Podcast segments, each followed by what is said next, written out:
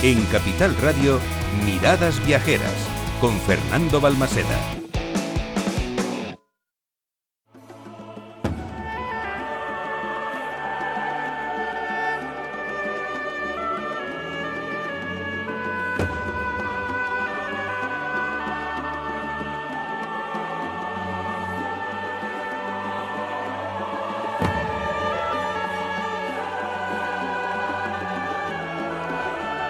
Comenzamos cuarta hora de programa. Nos va a llevar este viaje hasta la una del mediodía. Acuérdate, comenzábamos esta mañana a las nueve de la mañana y ya son un poquito más de las doce y te hemos contado muchas historias. Hemos puesto la piel de gallina con emociones, con sensaciones. Te hemos contado instantes y momentos destinos nacionales, destinos internacionales, protagonistas del sector del turismo. Hemos escuchado la música viajera, hemos imaginado, nos hemos ido a descubrir un nuevo pueblo de España. También hemos estado desvelándote hace nada, unos segundos, otro nuevo patrimonio de la humanidad. Y ahora suenan estos acordes, suena esta música que tanto me gusta, que tanto me evoca y que nos lleva a dar comienzo a esta cuarta hora con otros mundos.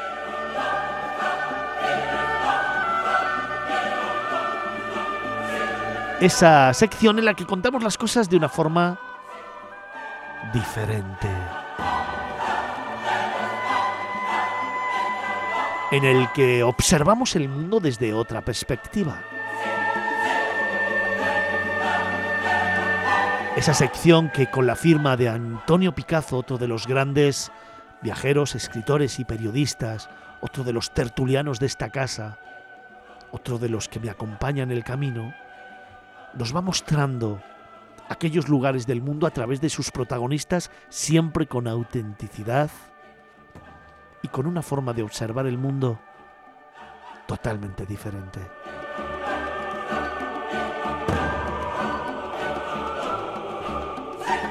Hoy nos vamos a seguir las huellas de la aventura y lo vamos a hacer con Juan Bolívar Bueno.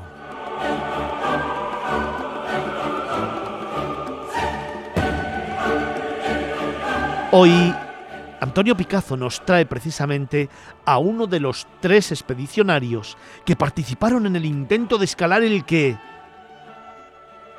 El que en definitiva resultó ser un lugar fatal para el mundo de la espeleología. El barranco de Undrás en el Gran Atlas marroquí.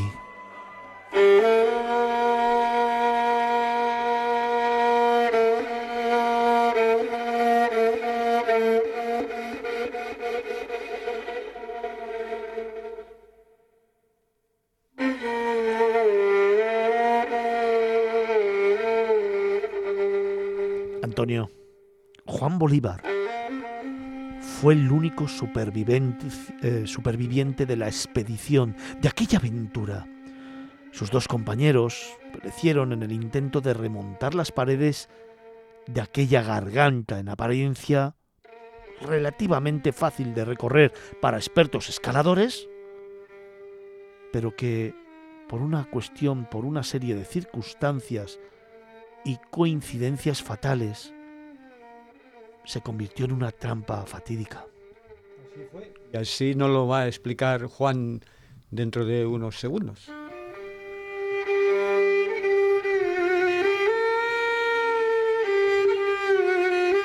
¿A qué época nos remontamos? Pues eh, entre marzo y abril de 2015, en que se formó una expedición, en principio de mm, una serie de expertos espeleólogos y escaladores y gente de eh, deportes de, riesgo, en la cual eh, figuraban tres, tres, efectivamente expertos en ese tipo de, deportes, pero que de alguna manera, que nos los va a explicar Juan ahora, las cosas se complicaron de alguna manera, yo creo que a veces imprevisible, inexplicable, como lo explica en su libro, pero que nos va a ampliar detalles y nos lo, nos lo va a contar. Un libro que tenemos precisamente aquí en la mesa de los estudios que nos ha traído Antonio Picazo y que narra las vivencias a lo largo de aquella semana terrorífica de aquel mes de abril de 2015 en el que Juan Bolívar experimentó un tiempo de aislamiento, soledad y silencio.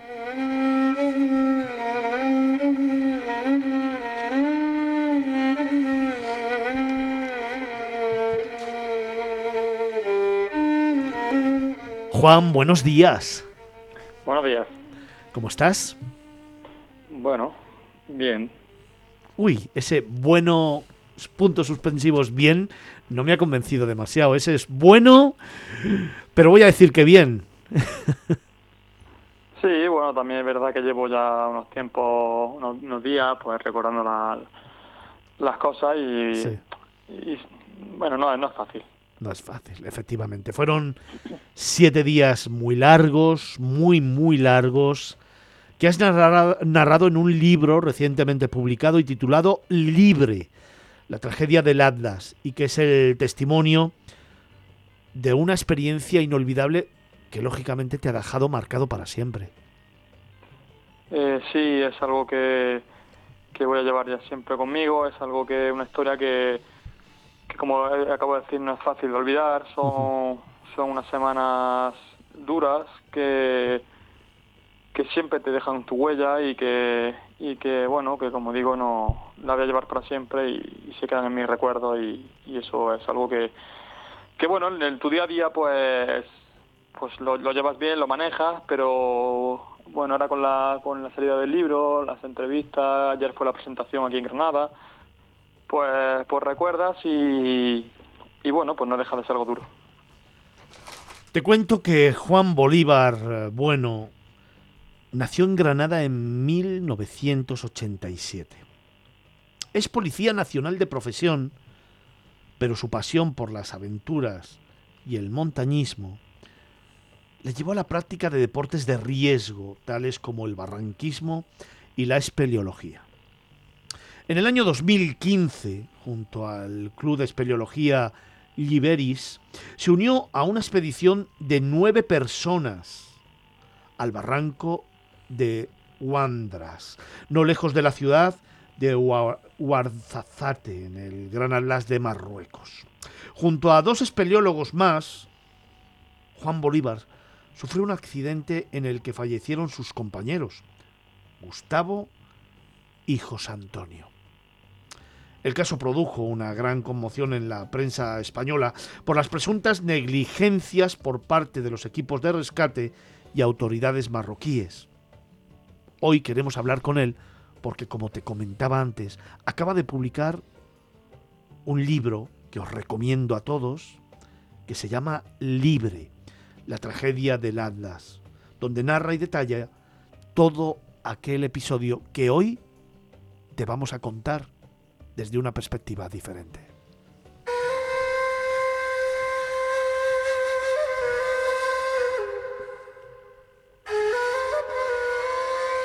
Juan, nos remontamos a los primeros días antes de comenzar el viaje, lo estabais preparando todo y em, habíais elegido un destino.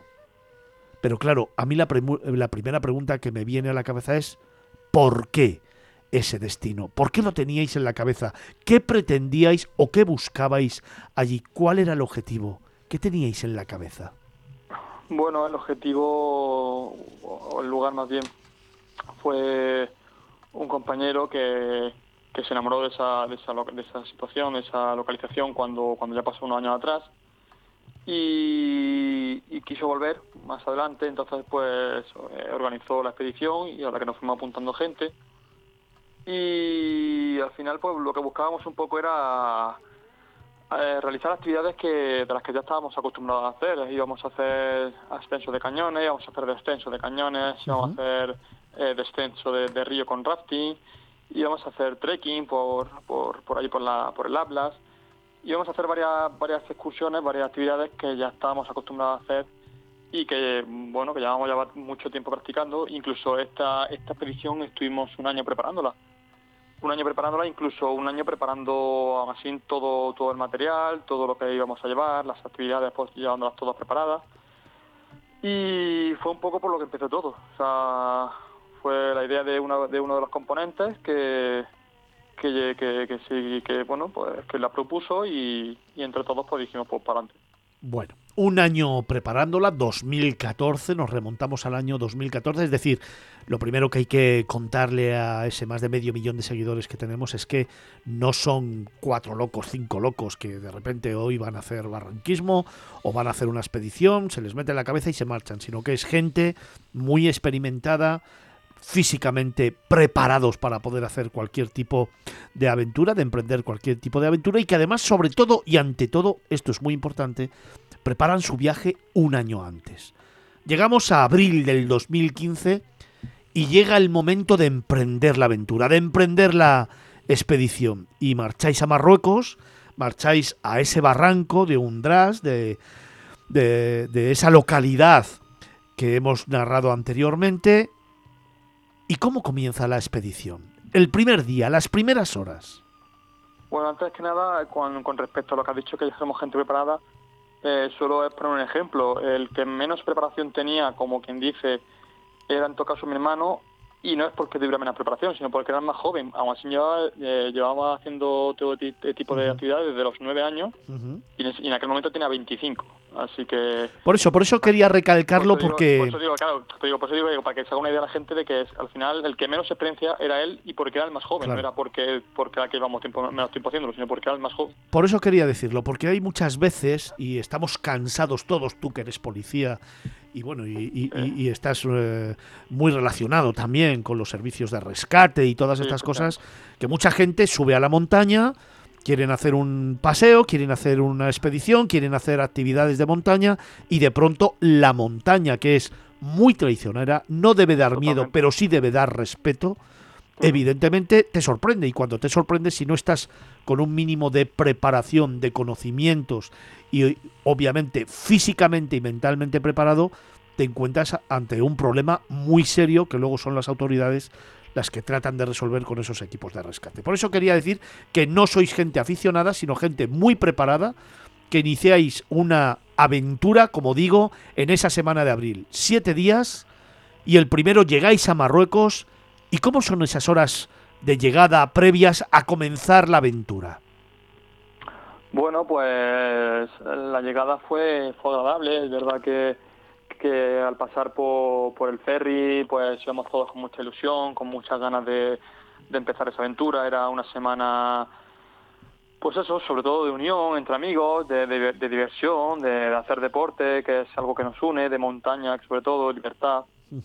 Y empezaba con mucha ilusión, empezaba con mucha alegría, eh, incluso mucha sorpresa. Yo es cierto que no había, no había estado nunca en, en la parte de, de, África, en la parte de Marruecos.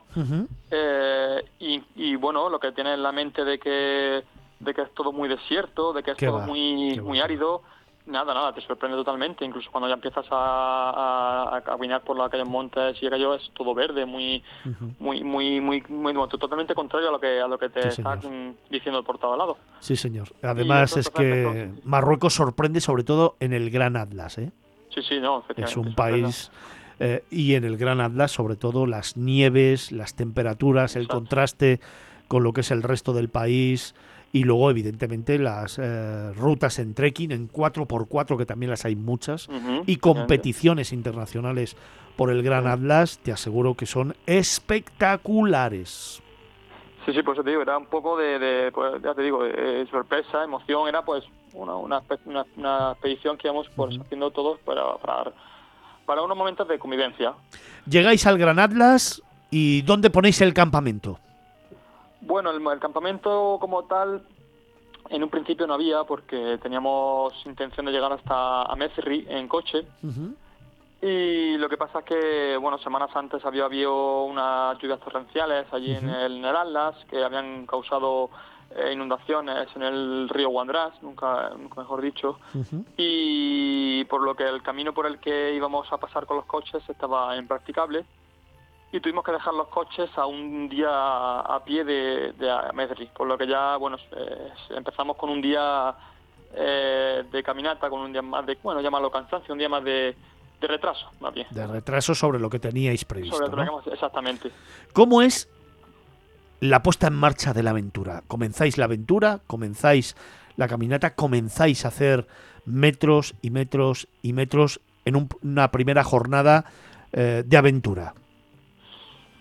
Pues la verdad es que la primera jornada, bueno, fue, fue donde cayó, mi- por ejemplo, mi hermano iba, iba a ser uno de los integrantes que también iban a ascender el, el cañón, pero, pero al final, bueno, lo que digo, llevábamos un día de retraso más y, y la mochila al final pues llevaba mucho material. La mochila, te digo que en torno pesaba...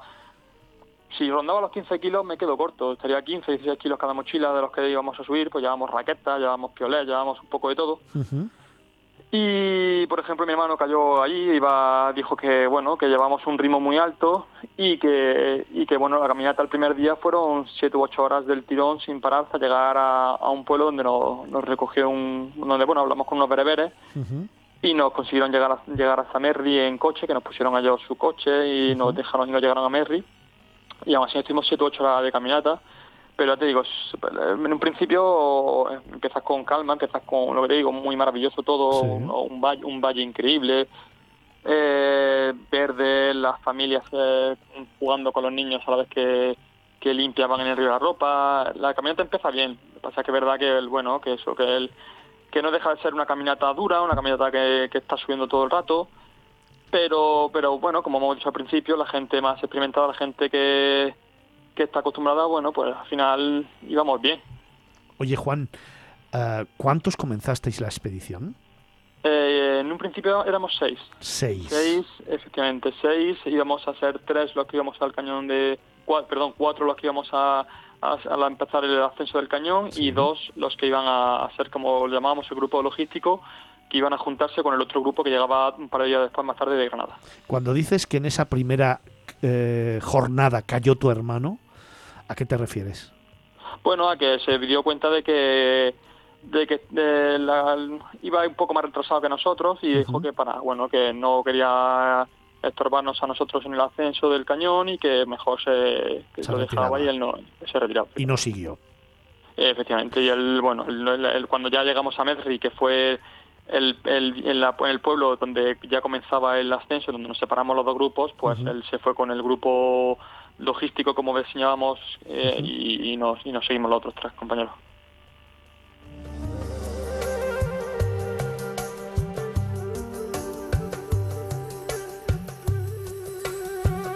Llegáis a Merri, os separáis los dos grupos, tres por un lado, tres por el otro, y ahí comienza la aventura, los tres que iniciasteis el ascenso. Sí, eh, allí ya nos separamos, eh, justo en la misma puerta lo- los otros tres componentes nos acompañaron hasta la misma puerta, de, hasta la misma boca del cañón, y ahí nos separamos, nos dimos ya, bueno, no, nuestro saludo, no- nos despedimos, y fue cuando dijimos que, que el martes, mm, bueno, lo dijimos que, que el martes, nuestra, nuestra expectativa era llegar el martes por la noche, pero que nos dieran de, ventaja un poco hasta el miércoles por la mañana, pues depende, bueno, pues como hemos dicho al principio, la montaña es traicionera, la montaña tiene sus complicaciones, entonces, bueno, por si, por si encontrábamos algún tipo de complicación, que nos dieran de margen hasta el miércoles por, por la mañana de que se supone que tenemos que llegar. ¿Qué día estamos hablando que salisteis? ¿El sábado? Eh, domingo. El domingo salisteis, el lunes llegasteis y ahí es donde os separáis. No, no, ah, eh, dices, dices a Marruecos. El, el Marruecos llegamos el, el viernes, Sí. fuimos una, eh, dos noches, una noche antes de Merri, en, en un pueblo antes de Merri, y la noche del sábado la, pasamos en la Mecerilla. Vale, el domingo es cuando comenzáis la ruta. Eh, exacto. El Vale. domingo es ya cuando nos separamos. El domingo os separáis y comienza esa aventura de la que vamos a hablar en estos instantes con Juan Bolívar y Antonio. Picazo.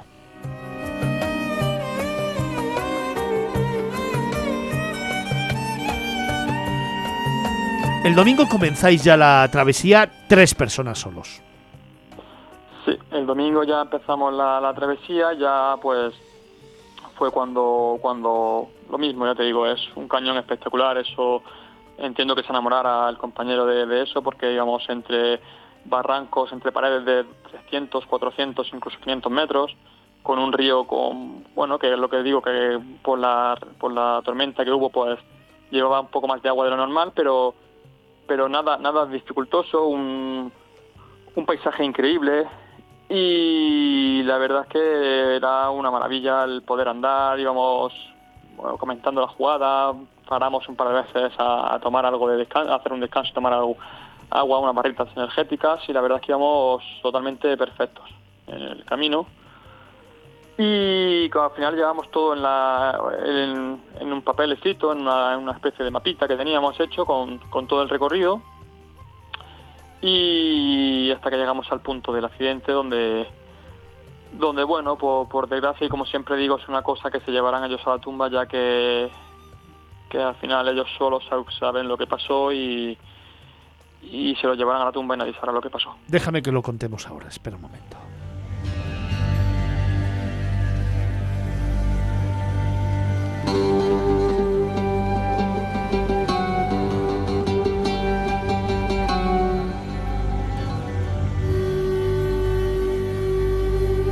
Estamos recorriendo las huellas de la aventura con Antonio Picazo. Estamos entrevistando a Juan Bolívar Bueno, que inició esa expedición al barranco de Huandrás en el Gran Atlas de Marruecos, junto con Gustavo y José Antonio.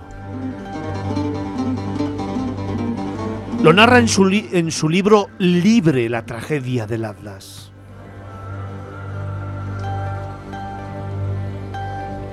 Nos está contando cómo comenzó esa expedición.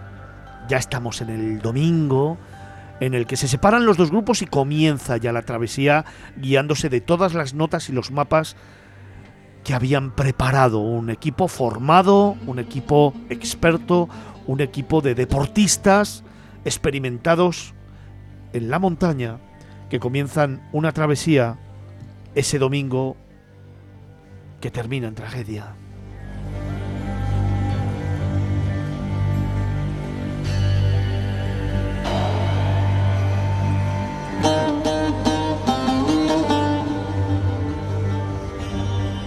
Antonio, un camino que nos va a narrar ahora.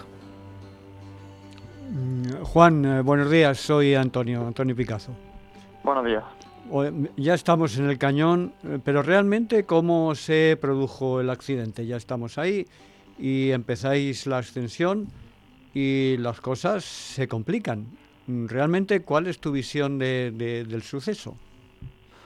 Mm, bueno, no, no es que se complique, al final era la, si no recuerdo mal, era la séptima, la sexta la séptima la, escalada que hacíamos, llevábamos varios, varias escaladas más y todas las hacíamos en el mismo lugar. Primero subía uno eh, instalando, luego subía yo en segundo lugar, desde arriba eh, ayudábamos, entre subíamos entre los dos las mochilas y, en, y subía el último en tercer lugar, que era el que estaba asegurando, para, cerrar y recoger la cuerda. Eh, y hasta ese momento llegamos y lo, hicimos igual. Comenzó el ascenso el compañero, eh, el otro se quedó asegurando, yo me quedé preparando las mochilas. Me quedé preparando las mochilas porque, bueno, estuve guardando las raquetas, ya que la, usamos porque no encontramos nieve a 3.000, a 2.000 y pico metros, no encontramos nieve, estuvimos usando las raquetas, llevábamos los polainas, llevábamos, íbamos preparados y entonces estaba dejando la, preparando las tres mochilas para, para después eh, subir la, subirlas. Y, y, en un momento dado, eh, eh, bueno, el compañero que estaba ascendiendo gritó libre o, nos pareció escuchar libre y bueno, no, estábamos seguros y, comenzamos pues a volver a gritarle que, había dicho, que, que, que cómo iba, que tal, que cual y y dado que no, no llegábamos a ponernos de acuerdo, ya que no, y al final, pues hasta que la cuerda no se queda despejada, no puede el siguiente empezar a subir, pues bueno, por, seguridad. Pero en el libro eh, contáis que, que, visteis como que el cuerpo iba por un lado y, y, el casco por otro, o algo así, ¿no? Eh, no, no, no recuerdo, no, al final, bueno, realmente, bueno, o sea, tenemos, tenemos, no tenemos visión de él, de, de, del compañero y y no, en ningún momento escuchamos esa, en ningún momento la vemos hasta que al final sube el, compañero, sube Rambo, sube José Antonio y, y, bueno, y yo los veo hablar con él. Yo a- al otro compañero no tengo en ningún momento contacto visual con él. Juan, eh, vamos a parar aquí un momento. eh, Sí. Estamos recapitulando. Hemos parado. Empieza a subir un compañero, hace el ascenso, que es Gustavo. Eh, le perdéis de vista. Y él, para que pueda seguir subiendo el siguiente compañero, ya tiene que decir que está libre, ¿no? Que, que puede subir. Bien. ¿Entendéis o escucháis o interpretáis que lo ha dicho, pero no lo tenéis claro? Intentáis volver a contactar con él, pero no lo tenéis nada claro. Y entonces decidís que suba Gustavo. Gustavo. Perdón, que suba No, José Antonio. Exacto. Eh, tú mientras tanto estás organizando las mochilas, estás guardando todo y estás evidentemente visualizando eh, lo que está pasando, aunque tú ya has perdido de tu visión a Gustavo, al primero que subió. Exacto. Sube José Antonio y ahí ya le ves que está hablando con Gustavo, aunque a. Gustavo no le ves. Exacto, yo lo veo gesticulando y lo veo, bueno, lo veo como si estuviera hablando con alguien, por lo que doy a entender que, que ya, ya hablaban y ya, y ya, bueno, se habían puesto de acuerdo en ver lo que pasaba. Muy bien. Entonces, lo que se supone que debe hacer, bueno, lo que se supone que, ya se, que, que hayamos hecho, Sí. que, ya, que íbamos a hacer, era que volviera a bajar. Lo que digo, subir yo en segundo lugar, desde Sí. arriba eh, subir las, las mochilas entre los dos Sí. y, que, y que terminara de subir eh, José Antonio. Bien. Entonces tú estás abajo, estás esperando. ¿Y qué ocurre? Bueno, pues fue pues cuando ya como ya empezó el libro. En un momento dado, cuando yo lo veo gesticular, yo veo doy por intuido que están hablando y me, me sigo terminando con la mochila para bueno para, para terminar lo más rápido posible para, para no eh, y fue cuando ya escucho el grito, cuando escucho un grito y cuando observo ya veo a los dos caer. Caen los dos ya- a la vez. Caen los dos a la vez. Uno cae del, eh, del tirón hasta abajo Sí. eh, y otro va, va golpeando por la roca. Es decir, que tú, la última visión que tienes es a José Antonio hablando con Gustavo y lo siguiente ya es un grito y los dos cayendo al vacío. Exacto.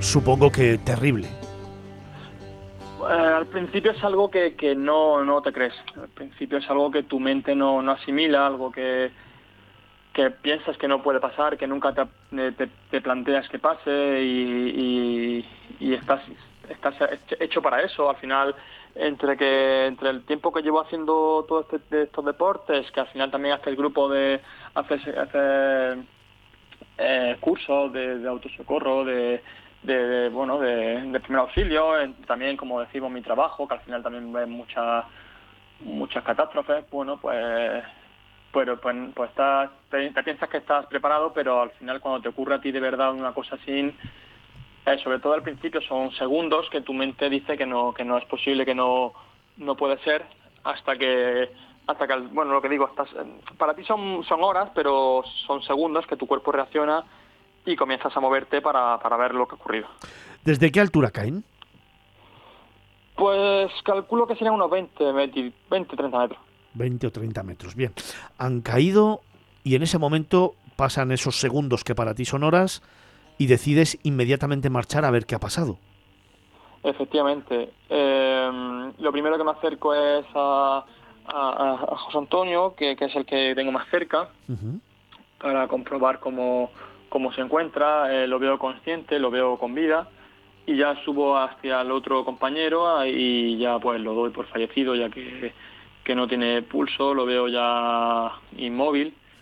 Eh, por lo que vuelvo a bajar otra vez hacia hacia, hacia el otro compañero y, y al final pues pues lo que lo que lo que tienes que hacer es pues intentar mantenerlo con vida por lo que nosotros como digo llevamos íbamos pre- preparados llevamos una pala pequeña portátil y, y a la- en su lugar eh, le construyo una especie de iglú le le echo todo lo que tengo de, de- ropa de abrigo para que conserve el calor ya que eh, eso es lo que digo, estábamos rodeados de, hielo, de nieve, estábamos en una situación en la que por la noche las temperaturas podrían bajar de 0 grados y lo que intento es eh, ponerle toda la ropa de abrigo que, que hay en exceso para, para que mantenga el calor todo lo que pueda.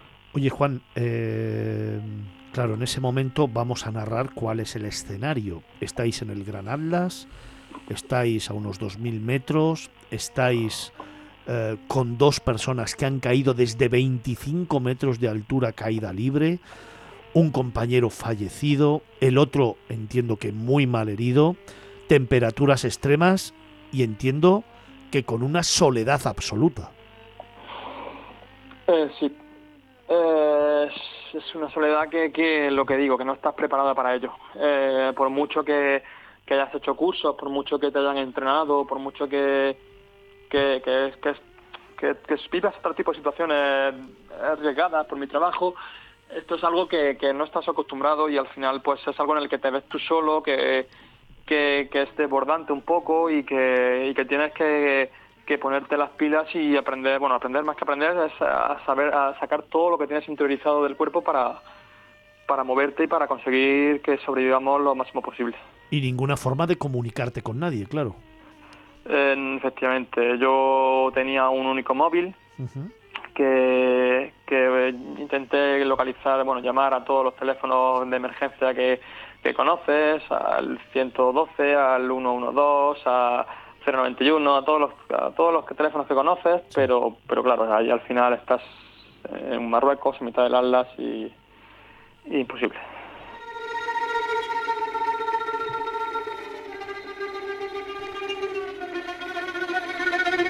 Te cuento que estamos hablando en esta sección de otros mundos, de las huellas de la aventura. Un apasionante relato que nos trae Antonio Picazo en la voz de Juan Bolívar Bueno, uno de los integrantes de la expedición al barranco de Undras en el Gran Atlas en Marruecos que acaba de publicar libro con un titular escalofriante, Libre.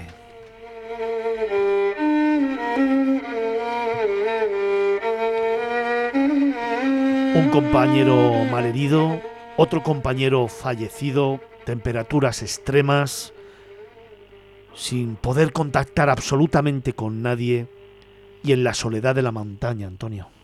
Sí, en la soledad y, y como cuenta Juan en el libro, eh, un proceso de que nos los puede comentar también, ¿no? De, eh, de alucinaciones. Uh -huh. Él llegó un momento que, que, empezó a tener alucinaciones. Es verdad, Juan, eh, ¿cómo fueron esos argumentos, esas, esas eh, imágenes que te, se te fueron pasando por la visión y la imaginación?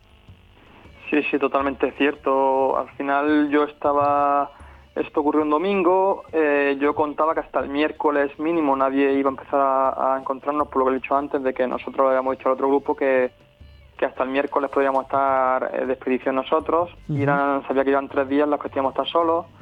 Como digo también, yo, yo llevaba un único móvil y bueno, y mi reloj que, que marcaba la ruta y esas cosas, pero al final, bueno, lo que sabe un poco de, tecnología y sabe que, que, con el frío, con la temperatura extrema, se, la batería se congela, se termina antes.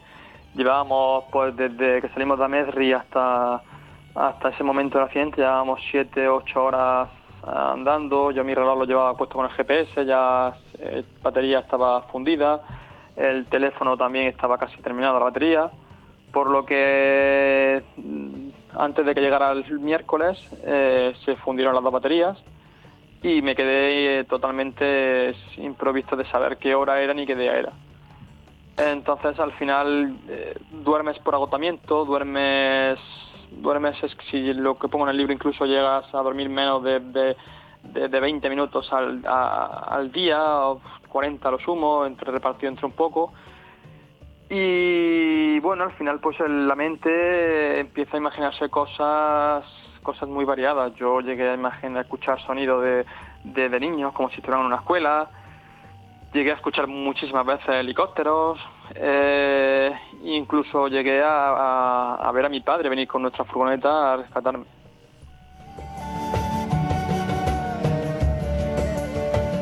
Entiendo que tú no te separabas en ningún momento de José Antonio, al que tratabas de alentar en ese hilo de vida que le quedaba en ese momento, ¿no?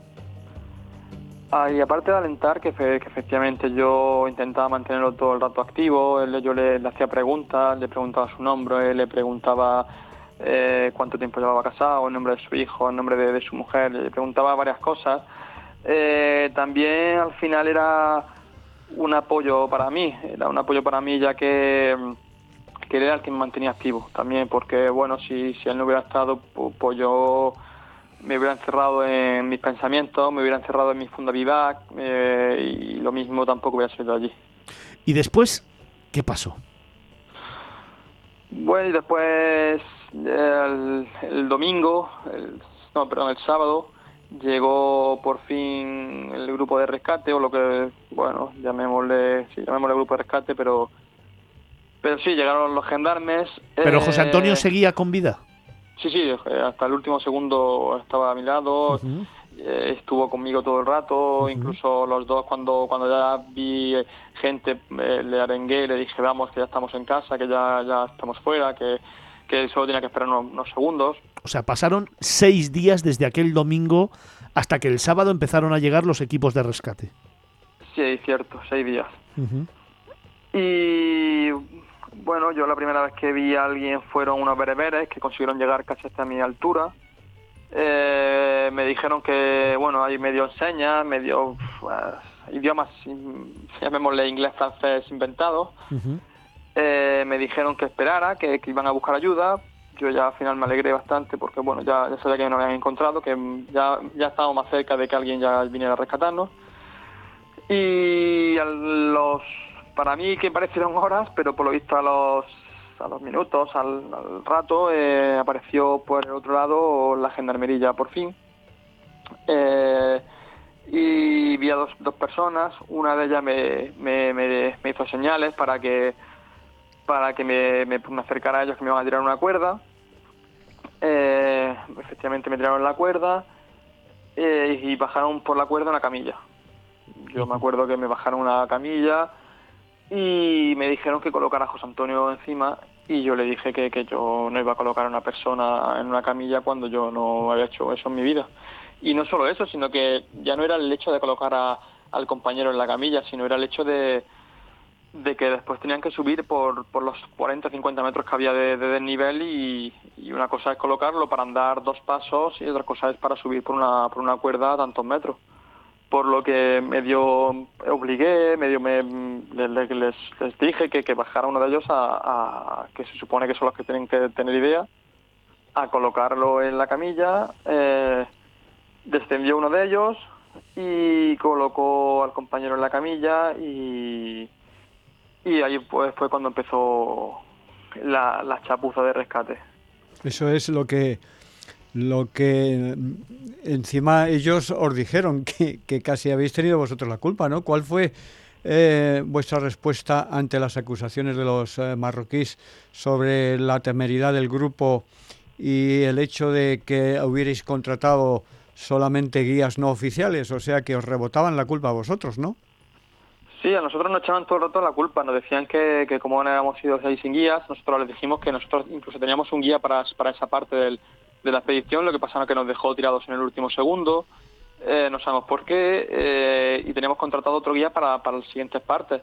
Pero al final no solo con el guía, es lo que he dicho antes, nosotros llevábamos todo el recorrido eh, con mapa, todo el recorrido explicado paso por paso y nosotros, como digo, era la séptima o octava eh, catarata que, que, subíamos y al final eran todas iguales, todas con la misma, bueno, algunas con más menos nivel, pero, pero todas casi todas iguales, por lo que al final era un, era un, bueno, pero para gente así un poco más preparada era un, bueno, pues un paseo al final.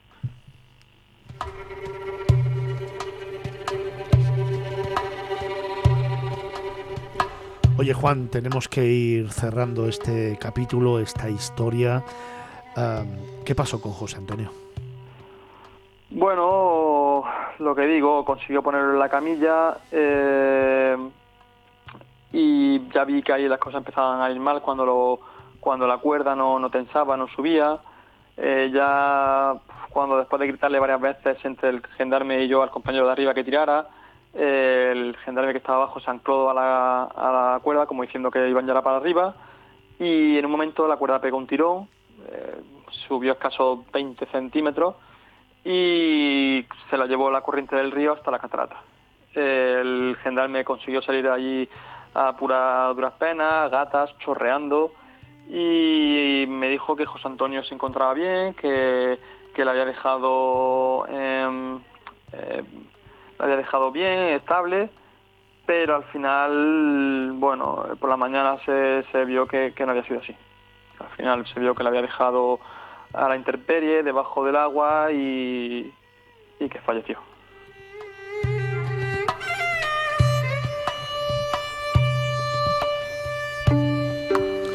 El regreso supongo que muy duro, claro.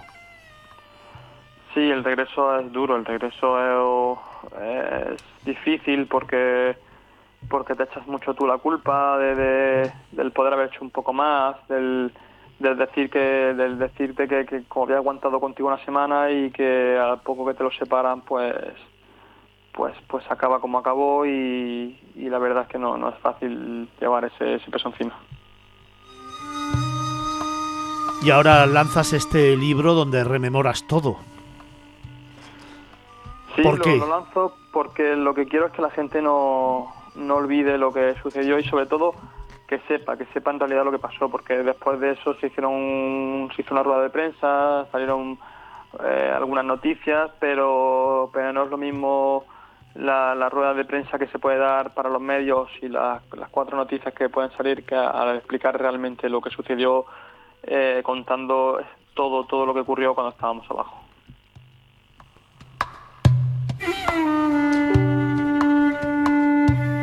Muy valiente, te honra el gesto, evidentemente rememorar esta aventura, esta historia, obviamente debe ser muy doloroso, remover el pasado siempre, siempre es doloroso, enfrentarse a él muchas veces también lo es, pero desde mi punto de vista y evidentemente después de lo que nos ha contado, ah, creo que tienes que ser lo suficientemente fuerte como para evidentemente saber que no es una cuestión de haber podido hacer más, sino que la cuestión es haber estado ahí y haber estado ahí junto a él manteniéndole con vida después de una caída de 40 metros durante una semana sin tener ningún tipo de ayuda y sin ningún tipo de, de asistencia. ¿no? Por lo tanto, yo creo que rememorar esta historia es importante para que se mantenga viva y a partir de ahí eh, que cada uno, pues evidentemente, tome sus decisiones, Antonio. Pues así es, y yo solamente eh, preguntarle a Juan si sigue estando, después del tiempo que ha pasado, si sigue estando de acuerdo con aquello, con la palabra que él dijo en su día, la palabra asesinato, la que eh, él empleó por entonces al definir la actuación de los equipos de rescate marroquíes. ¿Sigues estando de acuerdo? Totalmente de acuerdo. Eso es algo que, que no voy a, cambiar de opinión, ya que, como digo, no fue un rescate, fue una chapuza y al final, bueno, asesinaron a una persona, mataron a una persona. O sea, no, no murió por un accidente, fue un asesinato.